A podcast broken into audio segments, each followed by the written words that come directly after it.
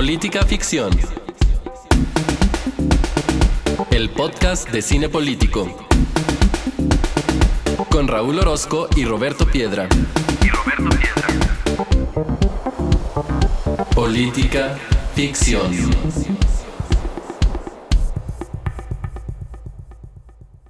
Bienvenidos sean todos a este episodio número 59 de Política Ficción, el podcast que enarbola el martillo y la hoz. No, no es cierto, el, el, podcast en el que semana a semana vemos una película y la platicamos aquí con ustedes en clave política. Yo soy Raúl Orozco y me acompaña como cada semana Roberto Piedra. ¿Qué onda Roberto? ¿Cómo estás? Uy, luego la hoz y el martillo, seguramente.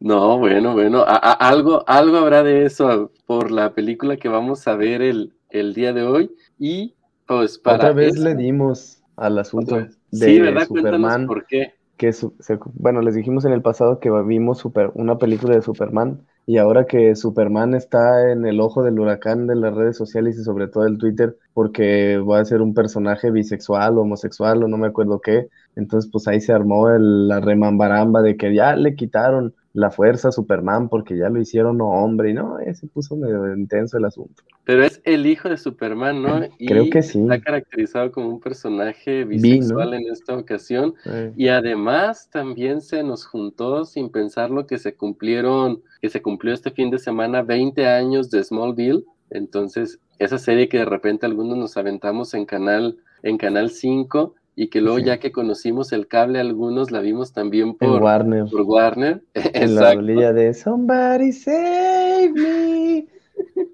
y para eso pues estamos con nuestro invitado del día de hoy, Ricardo Espinosa. Él es licenciado en Administración Gubernamental y Políticas Públicas Locales por la Universidad de Guadalajara y maestro en Políticas Públicas. Y esto no te lo pregunté, Ricardo, y creo que lo tendría que saber no sé si por la Universidad de Guadalajara o por el Colegio de Jalisco, pero tú cuéntanos, de la primera generación, por cierto. ¿Qué tal, amigos? ¿Qué digo, amigos? Camaradas, para estar con el, a tono con el tema del, del día de hoy. Soy del Colegio de Jalisco, la maestría, y soy igual de la primera generación, tanto de la licenciatura como de la maestría.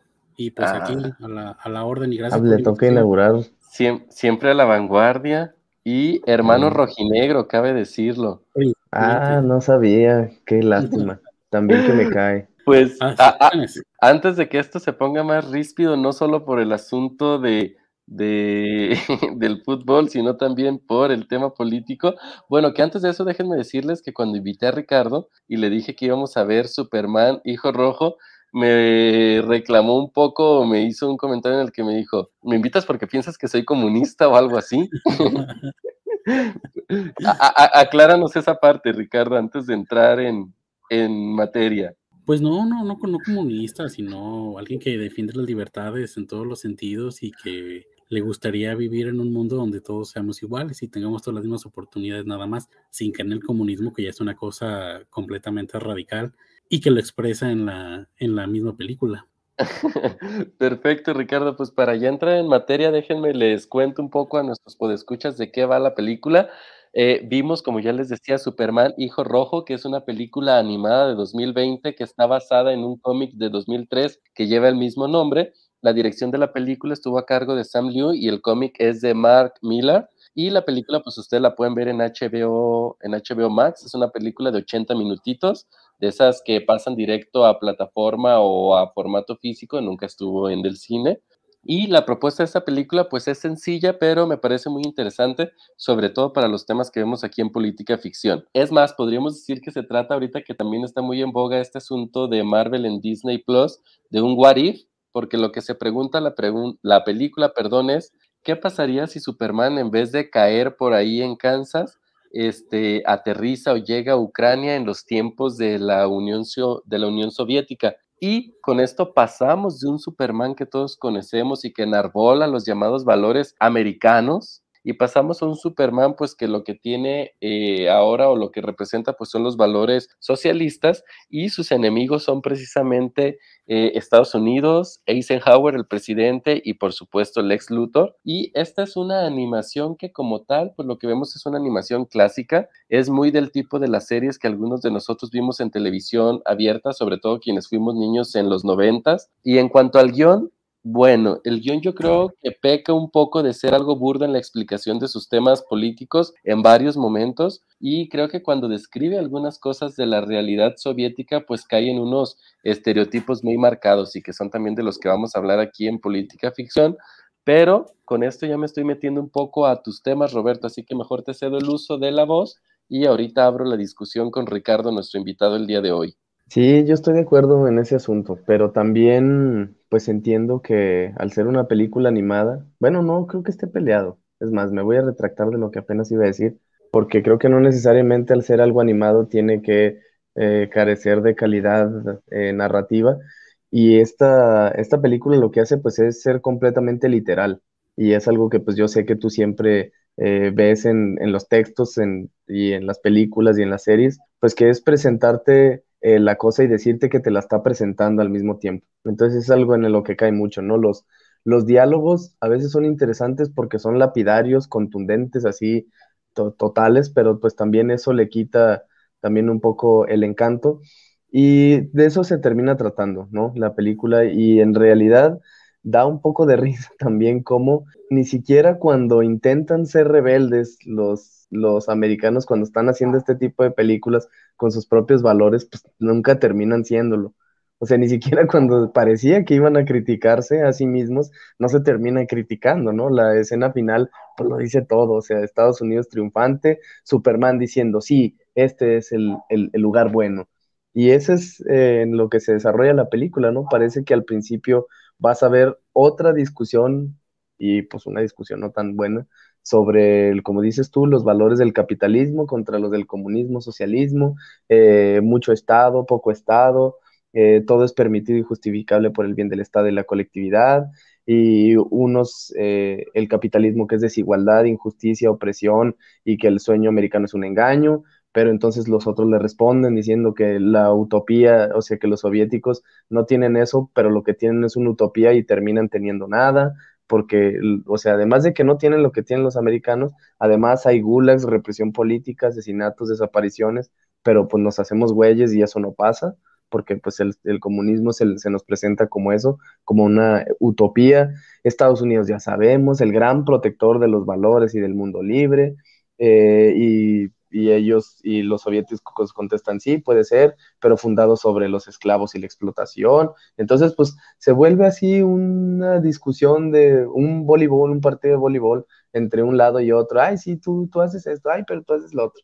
Sí, fíjate que yo también, este, una de las pequeñas decepciones que me llevé con la película, y ahorita le quiero preguntar también sobre esto a Ricardo, es que yo pensé que verdad, digo, no leí nunca el cómic, pero yo pensé que verdaderamente iba a haber una película en la cual el enfoque fuera a ser solamente este, el contraste de los valores, digamos, soviéticos con los norteamericanos, pero que iba a haber, digamos, una rebeldía, como decías tú, Roberto, y esa rebeldía se acaba muy rápido porque parece ser que en cada paso que da la película nos termina reafirmando por qué este, América es mejor, ¿no? Y yo pensé que iba a haber justo el opuesto. Pero Ricardo, en términos generales, ¿qué te pareció la película en este sentido antes de entrarle de lleno a los temas políticos de política ficción? Fíjense que a mí me pareció muy interesante la, historia, porque la empiezo a narrar muy bien. De hecho, hasta la iconografía del principio es muy bonita, porque te emula aquellos carteles de la, de la Unión Soviética y eso es lo que, que me gustó mucho pero como comenta tanto Roberto como lo comentas tú, Raúl, es, tenemos este problema que pasa muy común en las películas norteamericanas de la narrativa de la posguerra fría, o sea, de que tenemos una, una Unión Soviética mala, que es mala por, por, simplemente el hecho de existir, y el americano que es completamente bueno. entonces creo que eso al final sí le termina dando eh, un poco al traste a la película que a mi parecer estuvo bien llevada porque se hace, se hace mucha crítica al sistema, al sistema de gobierno soviético, pero también exalta un poco de los valores que tenía la, la URSS. El problema que vuelve a caer como en estos lugares comunes de la, de la Guerra Fría y creo que eso es lo que a mí ya no me, no me encantó mucho. Va, pues ya con este panorama general que hemos planteado los tres sobre qué nos pareció la película y creo que donde encontramos muchos puntos de coincidencia, voy a empezar con una pregunta en la que todavía no van a venir las diferencias y es la siguiente. Este, digo, nada más como contextual y para ir entrando en calorcito, ¿cuáles son los superhéroes de su infancia y, y, si Superman sí representaba algo para ustedes? Es decir, ¿era de las series animadas que ustedes sí vieron en la televisión o a qué superhéroe veían? ¿Con cuál era con el que conectaban más? Si quieres, primero tú, Ricardo, y después Roberto. Híjole, yo creo que Superman era como, a mi parecer, como muy X. O sea, yo crecí con una generación de, de Batman, o sea, donde Batman era así lo, más, que de, lo, de lo que más se veía en las caricaturas de los noventas, más o menos, y es como con el superhéroe con el que más recuerdo y me, me, identifico, no tanto ni con Superman, ni con Spider-Man, ni con ningún otro, más que en mi caso, con el propio Batman, que por cierto sale en la película. Ah, sí, también me gustó ahí el juego que hacen con, con Batman, cómo lo meten a la historia. Cuando digo a la historia no me refiero solamente a la historia de la película, sino a la historia mundial. Este, Roberto, tus superhéroes de infancia, digo, tú eres un poco más chico que nosotros, tampoco tanto, pero sí un poco. Pues sí, pues sale medio mundo, no nomás sale Batman, sí, salen varios ahí, hacen ah, sus cameos. Pero no, a mí también yo estoy como Ricardo, pero a mí me daba medio hueva Superman porque pues hace todo bien. O sea, es invencible y que una piedrita sea lo que lo hace valer madre. Eh, y, y Batman no le hallaba mucho chiste porque no tenía superpoderes. Estaba en el otro pues este güey que, ajá. Y mi favorito por mucho es Spider-Man. Porque, o sea, sí tiene superpoderes, pero se me hace un güey que es también normal. O sea, que batalla para pagar la renta, que no encuentra chamba, que, o sea, una historia mezclada entre la fantasía y los problemas de un güey normal. Además de que a Spider-Man ya ven que generalmente le ponen una personalidad así como medio chusca, medio ocurrente.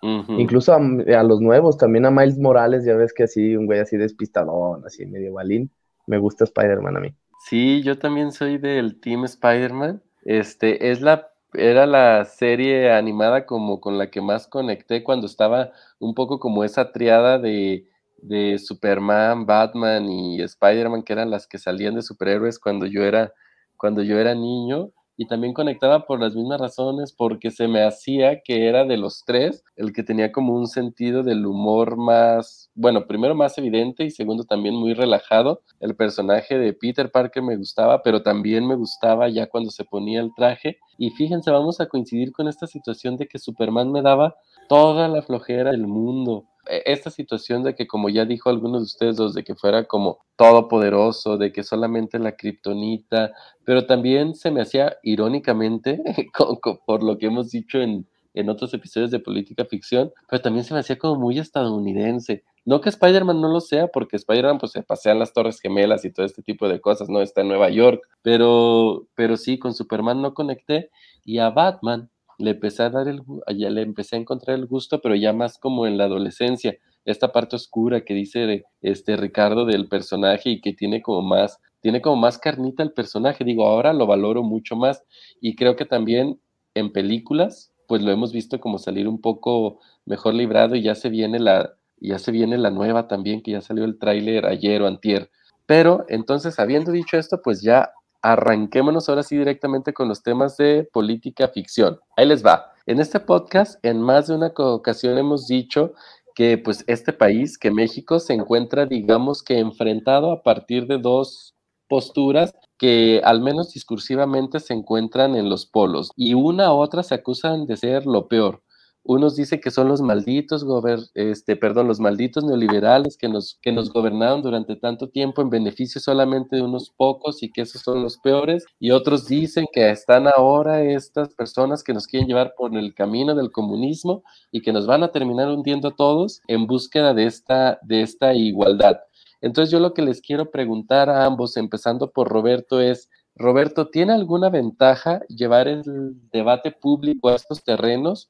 Y si es así, ¿quién gana y quién pierde con estas narrativas de, por un lado, los cachorros del imperio y por el otro, los malditos comunistas? Y lo pregunto así, hablando en estos estereotipos grandes, por los estereotipos que ya hemos visto que la propia película maneja. Pues no creo que vaya a ningún lado porque creo que casi nadie lo hacemos bien, y me incluyo. O sea, cuando se trata de estos temas con ligereza se etiqueta uno de un bando y otro de otro, cuando pues la realidad política y los posicionamientos en ideas políticas son mucho más complejos, se andan en mucho más en la escala de grises que en los blancos y negros. O sea, más bien que a algunos les, les guste decirle comunistas a otros y a unos le digan fachitos a otros, pues, o sea, en realidad muchos comunistas tienen cosas de fachitos y muchos fachitos tienen cosas de comunistas. Y si se usa como insulto, pues no creo que vaya a ningún lado. Y además, o sea, ¿cuántos tipos de capitalismo y de comunismo y de socialismo y de socialdemocracia y de todos hay? O sea, de mercado, de,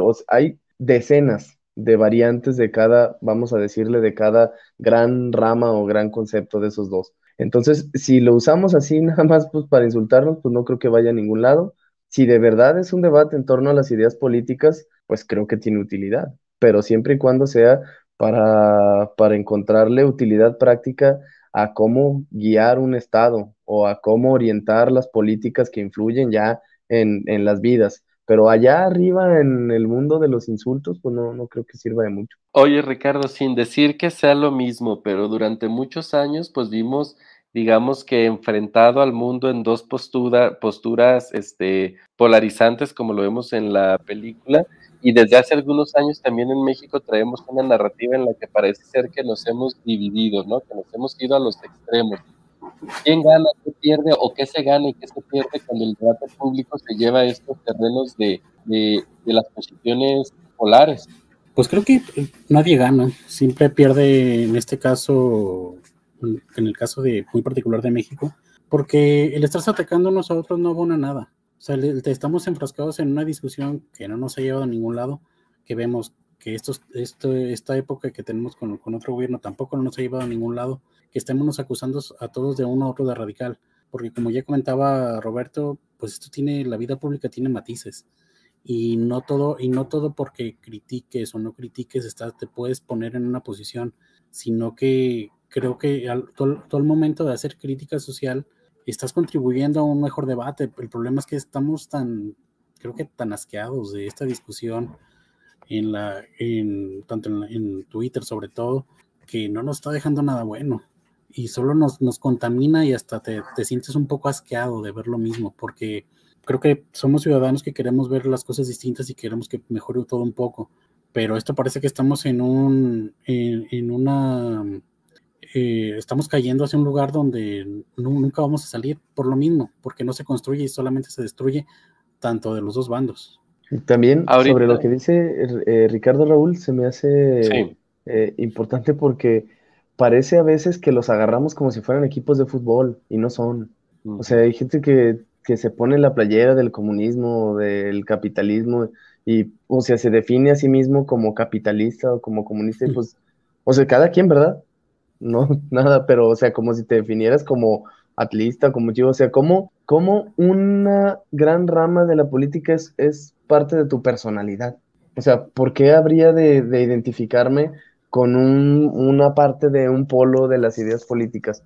Quizá alguien diga, no, pues somos animales políticos y, y, a los tibios ni Dios los quiere y tal, y hay que tomar partido y ser de un equipo. Pues no, o no creo que sean equipos. Y también hay que reconocerlo, del, del equipo el que seas, casi, bueno, en muchos casos, está casi como la religión determinada por el lugar en el que naces.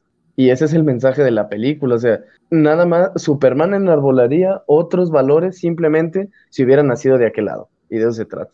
Y no nomás Superman, o sea, todo lo, gran parte del, seguramente de los soviéticos de la Guerra Fría, si hubieran nacido de este lado, pues pensarían como este lado, y los americanos si hubieran nacido allá, una misma persona, pues pensaría como allá, o sea, tan así de, de endeble y de eh, frágil es posicionarte en un espectro de las ideas políticas y lo defiendes con una recalcitrancia como si no fuera algo frágil, algo cambiante.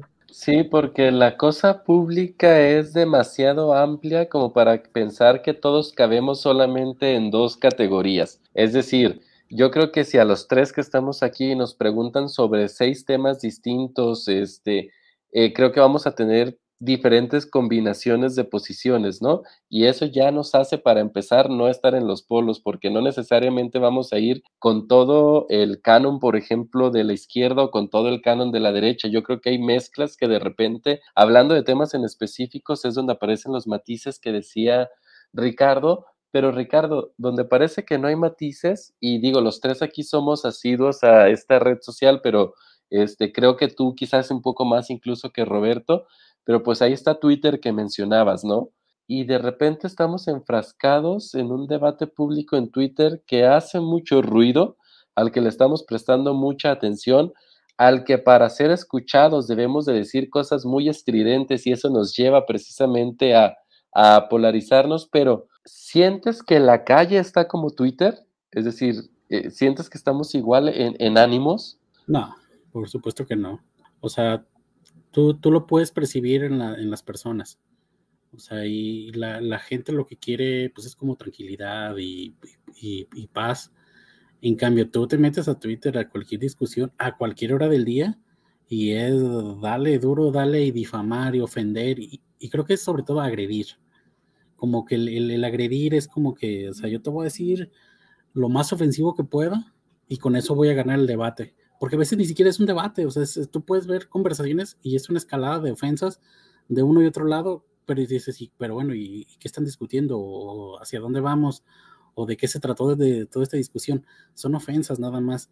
En cambio, en la calle, creo que también asusados por un poco la, la, violencia que se vive en el país, se vuelve un poco más, se vuelve un poco agresivo, pero sin llegar a esos extremos. O sea, creo que más bien es la gente, se, es un ambiente diferente, es una, igual la gente comparte sus ideas, pero creo que más bien se acerca a lo que tú comentabas, Raúl, de que eh, si hacemos una, una, discusión de diferentes temas, podremos coincidir en algunos y estar en contra de otros, pero siempre tendremos como un punto en común.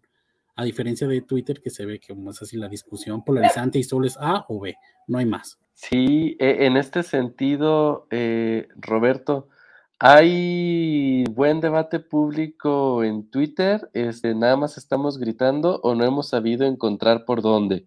No, creo que pues el estar detrás de la pantalla, pues te da muchas concesiones, ¿no? Y ahí, pues, ahí es un performance también en Twitter, pues es, es un personaje el que desarrollas y, y lo haces quizá a manera de entretenimiento o quizá en verdad de pleno convencimiento, pero pues todos conocemos seguramente a alguien en la vida real que sabemos que usa Twitter, pero no tenemos su cuenta de Twitter. Entonces, pues suponemos que se llama arroba chairo algo o arroba eh, libertario algo, entonces sabemos que pues esa es una, un performance y una personalidad que se construye ahí en la red pues para llevar las ideas o simplemente para entretenerse, entonces allá afuera en la, en la calle, en la, en la realidad, vamos a decirle, no que la red social no sea una realidad, si es una realidad, no se enojen los netnógrafos, pero no, no creo que sea igual. Y creo que hasta se ve un poco por no decir bizantino ni arcaico, pero un poco rebasado, ¿no? El asunto ya todavía de pelearse académicamente en nivel serio, en nivel de las ideas, en estos dos polos, pues yo creo que ya hasta quien lo sigue haciendo hasta se ve un poco trasnochado, dirían por ahí oye, Roberto, y hablando de, hablando de estas cosas, voy a empezar con una pregunta contigo y la misma se la voy a hacer a Ricardo después. Tú sabes que hace unas semanas vimos Rocky y que hablábamos entonces de letos americanos, ¿no? Y de esta búsqueda de Estados Unidos, al menos narrativamente, y quiero recalcarlo muy bien, narrativamente, de la libertad, el individualismo y el esfuerzo personal, ¿no? Como valores a, a enarbolar. Y esto pues reducido de manera muy sintética, ¿no? Este, quizás estereotipada también. Pero del otro lado, este, también podemos hacer ese ejercicio o incluso lo hace la película en el caso de Superman Hijo Rojo, porque vemos que en la narrativa socialista, por ejemplo, cambia el discurso y hablamos del bien común, de sacrificarnos por el Estado, vemos a un Superman en el arranque de la película dar un discurso en el que él se declara precisamente como una persona al servicio del Estado. Entonces, a partir de este entramado que nos propone la película es que te quiero preguntar, ¿cuáles son entonces los fundamentos del etos socialista, eh, al menos los que vemos en la película o los que tú consideras? Pues la colectividad, por empezar, ¿no? Sobre, eh, por encima del individuo eh, libre, se puede decir, ¿no? Y esa es gran parte, no sé si, creo que lo traes después, pero eh, se puede abordar bien aquí de una vez, que es la, discusión que tiene Superman con Stalin, ¿no? Que Superman pues le echa en cara todo lo que hace mal eh, su régimen y le dice, pues es que no es que esté mal hecho, más bien lo tenía que hacer por el bien del Estado. Entonces, esta idea de que todo esté permitido y justificable por el bien del Estado o por el bien común, pues es algo con lo que yo no comulgo. Es decir, entiendo que cuando alguien decide eh, vivir en una sociedad o en una comunidad, sea la que sea, pues lleva cosas porque se trae cosas. Entonces tú pones eh, eh, a disposición del Estado algunas cosas, cosas tan sencillas como tus impuestos, por ejemplo, pero recibes pues bienes, servicios, ¿no? Pero también aquí vemos cómo puedes y debes ceder pues cuestiones muy esenciales como tu libertad incluso, ¿no? O sea, puedes ser encarcelado pues, pues porque es por el bien del Estado. O sea, si, si estorbas o si eres un paria, pues eh, debes de irte al, al gulag o hay represión, política, asesinatos, desapariciones, pues porque es por el bien del Estado. O sea, el Estado no creo que sea esa figura al, eh, como una especie de Dios extraño al que hay que ofrecerle sacrificios. O sea, un Estado pues es una forma de organización política que, que compone, pues ya sabemos, territorio, población, gobierno, etcétera, pero no creo que sea eso, no creo que sea un Dios al que hay que ofrecerle tributos o sacrificios para que funcione. Más bien, el Estado no es que nosotros debamos eh, funcionar para que funcione, o sea, el, el Estado debe estar en función de las personas, no las personas en función del Estado. El Estado al final es algo que formamos nosotros porque nos sirve. No es que nosotros le sirvamos al Estado, pues se supone que es eh, una forma que nos parece la, la más común, porque esa es la que existe en todo el mundo, pero porque te sirves de ella también, pero de eso, a que tú mismo puedas ser sacrificado por el Estado, pues no, ese no es el Estado en el que creo, por supuesto. De acuerdo, Roberto. Le voy a regresar antes de recuperar una pregunta con, con tu intervención, porque ahí me, me surgió una curiosidad, digamos. Le voy a hacer la misma pregunta a Ricardo. Ricardo, este, ¿Cuáles son los valores entonces con los que podríamos identificar, digamos, eh, al socialismo? Si ya hemos dicho, por ejemplo, que los que al menos nos dice Estados Unidos que, que, eh, son en los que se sustenta el capitalismo, pues tienen que ver con el individualismo y con la libertad. Pues acá sería lo contrario, o sea, el que todos seamos iguales, iguales en condiciones sociales sobre todo, pero eso en el, caso, y lo muestra la película, pues sacrificas derechos y sobre todo libertades.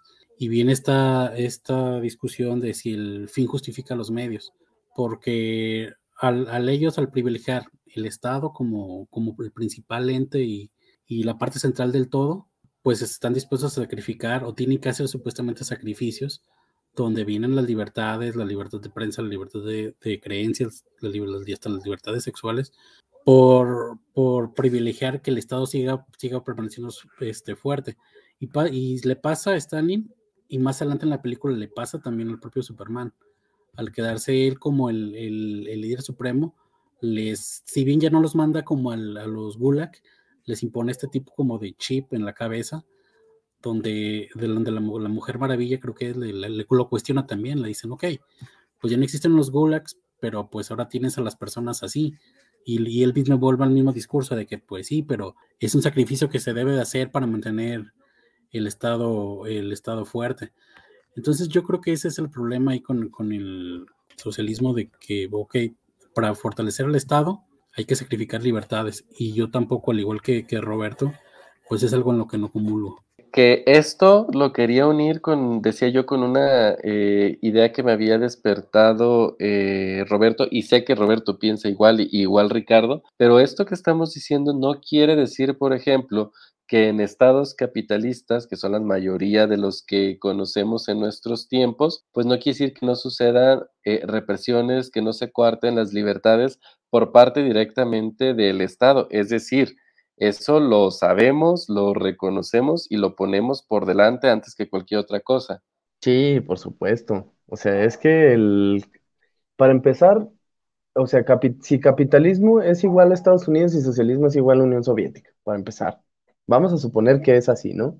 Con todos los bemoles y con todas las eh, anotaciones que le podemos hacer a eso, vamos a, a suponer que es así. Y es que Estados Unidos, pues, evidentemente, ¿de dónde puede presumir de, libertades, por Dios. O sea, y es lo que Superman le dice a, Lois cuando se están peleando sobre quién es mejor, ¿no? Si Estados Unidos o la Unión Soviética. Y le dice, ¿cómo vas a ser tú el protector de los valores universales y del mundo libre si tú mismo estás fundado sobre una historia de esclavos y explotación? Y eso, hablando de los esclavos y la explotación de hace un par de siglos, pero eso se ha arrastrado en esclavitud y en explotación moderna. Es decir, no es que nada más porque ya no existan los campos de algodón de, del cinturón del sur de los Estados Unidos y que ya no haya eh, esclavismo ahí como tal formal, significa que no haya explotación y esclavismo moderno en ese país. Es decir, ese país pues se construyó sobre esos, pues no le puedo decir valores, pero sí sobre esa, esa dinámica de trabajo forzado y de explotación. O sea, sí, ¿de dónde? Estados Unidos va, a decir que, es el, bueno, o sea, claro que está encantado con, en, la, en el himno, pues que el, la tierra de los, de los valientes y de los, y de los libres, ¿no? Pues libres, ¿qué tanto? ¿Libres hasta dónde y libres quiénes? ¿Y en qué términos y en qué condiciones? Y sobre todo que esté determinado por algo tan burdo como el color de piel. Algo tan burdo, pero algo tan real y humillante como el color de piel. Entonces, pues, ¿de dónde presumen que es de eso? Pues no, no me parece tampoco. Y hay que ser justo reconociéndolo también. Sí, porque hay una crítica de Estados Unidos a la Unión Soviética en la Guerra Fría sobre sus intenciones expansionistas, ¿no? Y bueno, si vamos a hablar de expansionismo, creo que eh, quizás no es Estados Unidos el más adecuado para hacerlo, ¿o lo es, Ricardo? No, por supuesto que no. O sea, y de hecho en la misma película lo plasma al, a estas cuestiones de intervencionismo de Estados Unidos con la, con la bandera de la libertad y la democracia en un lugar, en un país donde nadie los llama, y es cuando crean a este Superman, este clon, que va, él va a atacar a la Unión, ahí a, la, Unión Soviética, pues, pero ¿por qué venís atacas si nadie te pidió tu, tu ayuda? Y es lo mismo que vemos, que, hemos visto sobre todo en, estos últimos, en el último siglo, en las intervenciones que han tenido los países de América Latina y en otros países donde ellos se han metido y han, han logrado con la bandera de la libertad, pues destruirlos. Y países que no se han podido levantar y que siguen ahí solo porque ellos dicen que esa es la libertad, como dice Roberto Piedra, la, esa es la libertad, esa es la democracia esos son sus valores, pero pues que para empezar que nadie les pidió. Y si lo que, se, lo que ellos buscaban o el miedo que le tenían a la Unión Soviética era el expansionismo, pues ahora sí que nos salió, nos salió el peor remedio que la enfermedad, porque ellos no han dejado de expandirse, intrometerse en asuntos de otros países y afectando a, la vida de muchas personas. De acuerdo, voy a pasar entonces a una siguiente pregunta, Ricardo. Voy a empezar contigo, pero también se la voy a hacer a, Roberto. Hay, una hay un momento, perdón, en la película en la que Superman salva, no voy a decir cómo, pero salva, digamos, a ciudadanos estadounidenses de una tragedia, ¿no? Y él llega y se dirige a estos ciudadanos que ahí se encuentran y les dice, pues si vamos a aprender algo hoy de esto, que sea lo siguiente. En la Unión Soviética no estamos en contra de los ciudadanos americanos, estamos en contra del gobierno que los oprime y ojalá algún día se den cuenta de ello, ¿no? Ojalá algún día despierten. Y esto a mí me parece muy revelador, Ricardo, porque lo mismo se dijo en la Guerra Fría y lo mismo se dice ahora este, desde las naciones eh, capitalistas, digamos, contra aquellas que se proclaman, socialista. Es decir, les dicen, pues dense, cuenta del engaño, ¿no? Los están llevando a la ruina a través de este sistema. Y es ahí que yo te quiero preguntar, ¿qué piensas de estas formas en las que históricamente hemos visto que vemos al otro, es decir, las formas en las que cuando nos hemos dividido en dos, uno ve al otro. En la Guerra Fría estamos hablando, estábamos hablando de capitalismo contra socialismo, estamos hablando de cómo Estados Unidos veía a la Unión Soviética, pero también cómo la Unión Soviética veía a Estados Unidos y cómo parece ser que nos creamos nuestras imágenes. A partir de ahí ya nos salimos, nos creamos estereotipos y un estadounidense es esto y un soviético es lo otro. ¿Cómo entendernos desde estas posiciones? Pues yo creo que es una cuestión completamente cultural a la que hemos estado, digo, nosotros, no sé si, no sé si la palabra correcta sea sometidos por estar por nuestra cercanía, sobre todo con Estados Unidos, donde nos han hecho ver también a partir sobre todo de, pues, de cine, de, del arte, que el soviético es malo y el americano es bueno, y seguramente en, en aquellos países, igual como en, en, Rusia o en China, se ve al revés donde el americano es malo y, ellos son los buenos. Pero creo que es una cuestión completamente cultural porque no nos conocemos.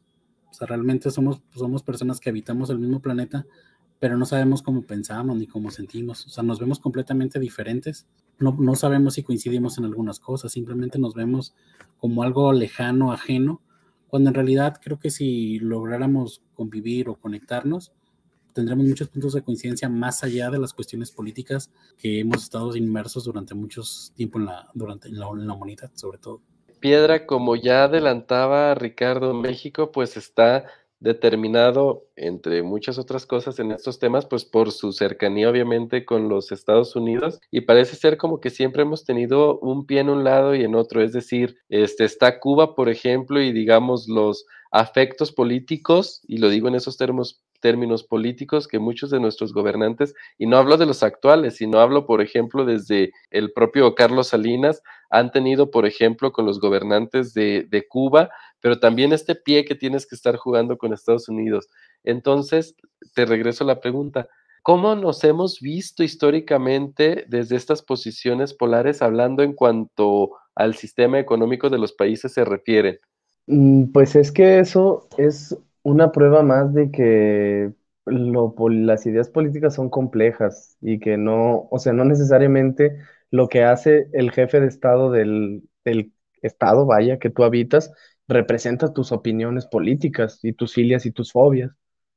Es decir, pues ahora eh, ahí está, que cada rato le avientan pintura a la banquita esta en la Ciudad de México en la que están el Che Guevara y Fidel Castro, y van otros y la, y la limpian, y luego al día siguiente van y le vuelven a echar pintura. O sea, no porque nazcas en un país, creo que, o sea, ya sé que lo dije y me voy a contradecir, pero en esas cosas tan particulares, no creo que, que estés influido eh, tanto porque tienes la libertad de pensar eh, y de sentirte un poco más orientado a un lado que, que al otro. Y pues ya encaminándonos al cierre de, de este episodio de política de ficción, perdón, tengo una pregunta más y voy a empezar contigo, Roberto. Este, hay una cosa que la película no ignora y que tú ya comentabas, por eso empiezo contigo y no la quiero dejar pasar, que tiene que ver con los gulag que eran, para quienes no estén familiarizados todavía con el tema o con la película, pues eran estos campos de trabajo forzados en los que la gente era privada de su libertad y obligada a vivir en condiciones pues infrahumanas. Creo que no hay otra manera de, de describirlo. Y en nuestra película, cuando Superman se da cuenta de la existencia de estos campos, se pone fúrico contra Stalin y ahí sucede algo muy interesante este, en la película, que no se los comento para que lo vean si no lo han hecho todavía, pero digamos que se trató como una especie de apertura de ojos para él, ¿no? Eh, nosotros sabemos que en la vida real, pues los muertos de Stalin se cuentan pues como entre los 25 y los 50 millones según las fuentes que se consulten y el argumento que escucho recurrentemente como defensa de ello es, ese no era el verdadero socialismo. Entonces yo te pregunto, Roberto, ¿Qué sí es el verdadero socialismo? ¿Cómo le hacemos para que no estemos, eh, digamos que levantando opresores de las libertades en nombre del socialismo? Ahora sí que en términos eh, eh, tuiteros que se están utilizando mucho en estas semanas en la red, pues cuáles son las red flags ahí, ¿no? ¿Cuáles son los focos rojos a prestar atención? Pues la verdad es el que les conviene, ¿eh? y, a, y a los dos bandos. O sea, siempre es lo más simplista, lo más fácil y lo más pitero es refugiarte en la vieja confiable de, no, pues es, que eso no era, eso no es verdadero capitalismo, es que eso no es verdadero comunismo, ese no es verdadero socialismo. Y, oye, pero Cuba, pero Venezuela, no, no, no, ese no, ese no era el bueno. Oye, pero, o sea, si citas casos de fracaso, no, no, ese no era. ¿Y cuál sí era? Pues el que funcione, pero deja que alguno funcione. Y vamos a ver si alguno un día funciona y vamos a poder decir, ah, mira, ese sí era pero mientras falle, pues vamos a seguir diciendo que ese no era, ¿no? Y, vamos a reinterpretar otras millón de veces a Carlos Marx y vamos a poner palabras en su boca y palabras en sus manos que pues nunca, nunca dijo ni nunca escribió quizá, y lo vamos a reinterpretar a la luz de nuevos autores y vamos a seguir encontrando qué sí sirve del socialismo y qué no, y del capitalismo igual, pero en realidad, pues en la práctica van a seguir fallando, sí, porque es natural que fallen.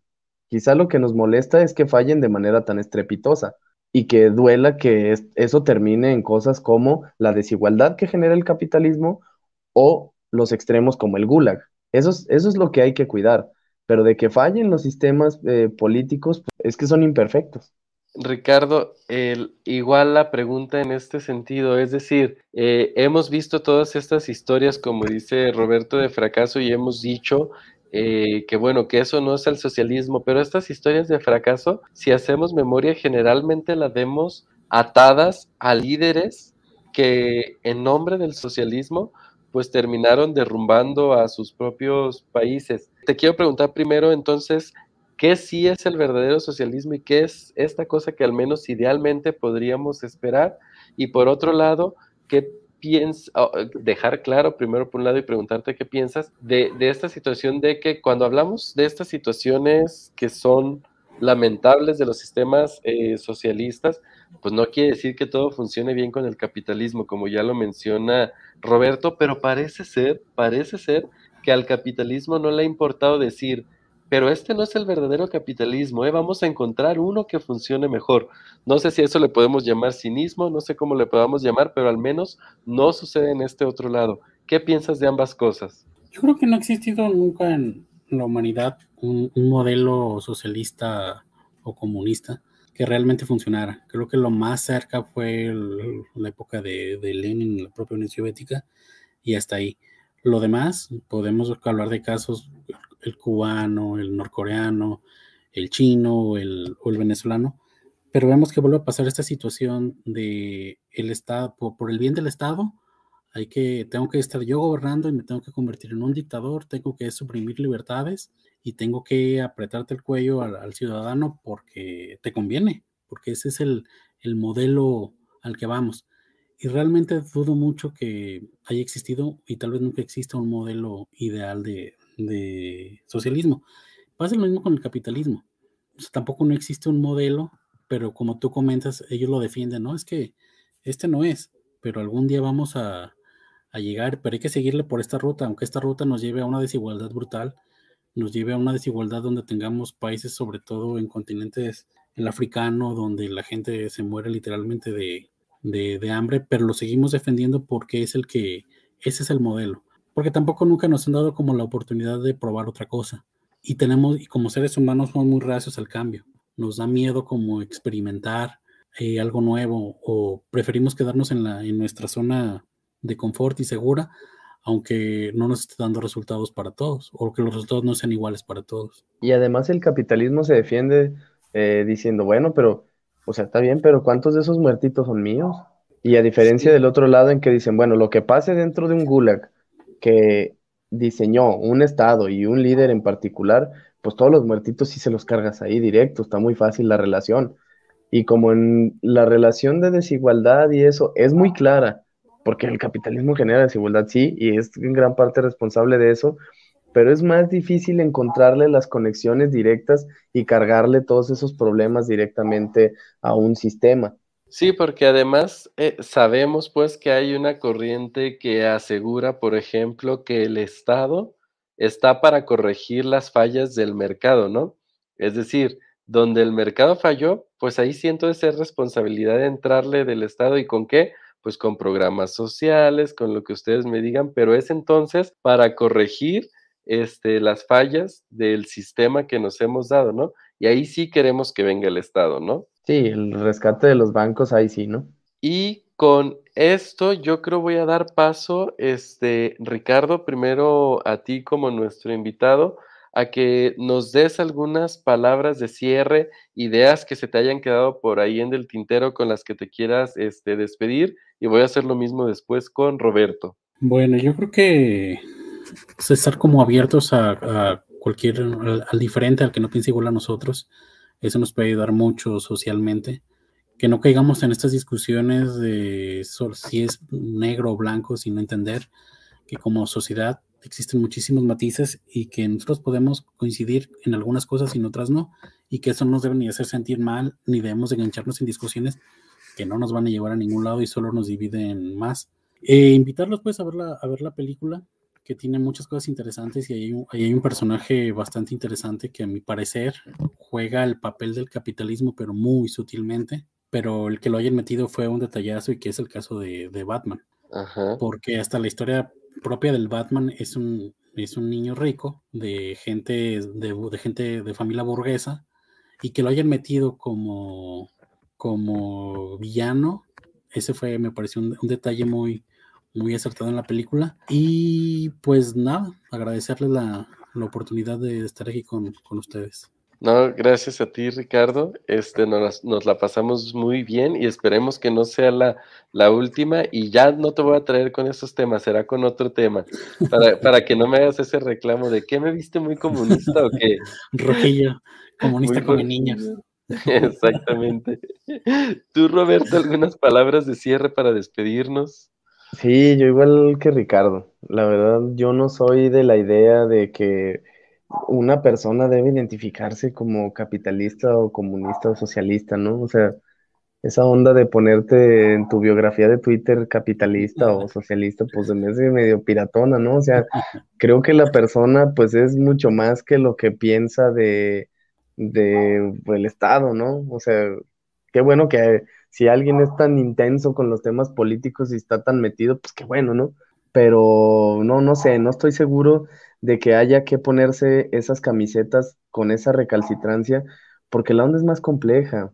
Es decir, eh, eh, los sistemas políticos son imperfectos, los líderes políticos, los jefes de Estado se equivocan y no pasa nada, o sea, sí pasa que se equivoquen, pues, iba a decir, no pasa nada que se equivoquen, no, sí pasa, sí pasa que se equivoquen, pero hay que saber reconocerlo, o sea, creo que no lleva a ningún lado querer verle todo mal a un jefe de Estado y a un sistema económico político, o sea, verle todo mal o todo bien. Me parece que hacer maromas sobre esto, sobre los temas que nos interesan a todos, es la postura más estúpida que podemos tener.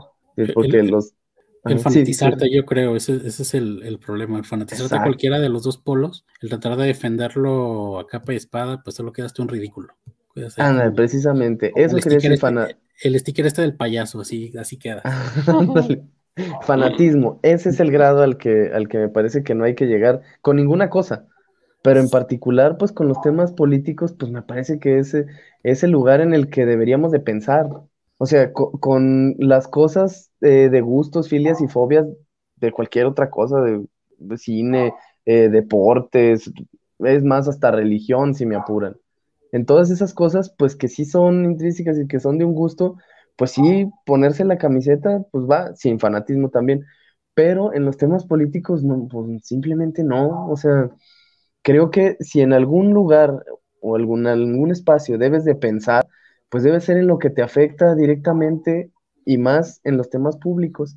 Entonces, pues así como calificarse de una cosa o de otra y de andar por la vida defendiendo o atacando nada más eh, a lo que yo quiero y nada más andar recolectando información de un lado y de otro para confirmar y reconfirmar lo que yo creo y lo que a mí me gusta, pues no creo que vaya a ninguna parte, creo que más bien te vuelves un ciudadano que estorba políticamente. Como nosotros sí te podemos cuestionar que le vayas a las chivas, Roberto, eso es, eso yo, ustedes a mí cuestionarme que yo le vaya a las chivas al revés. Pero fíjense cómo son ustedes. Yo, yo podría dar un millón de argumentos de por qué irle a las chivas. Y cuando uno le pregunta a un rojinegro que por qué le va al Atlas, no, si te explico no lo entenderías. Ah, bueno, no. lo pues dijiste. Ah, bueno, pues muchas gracias.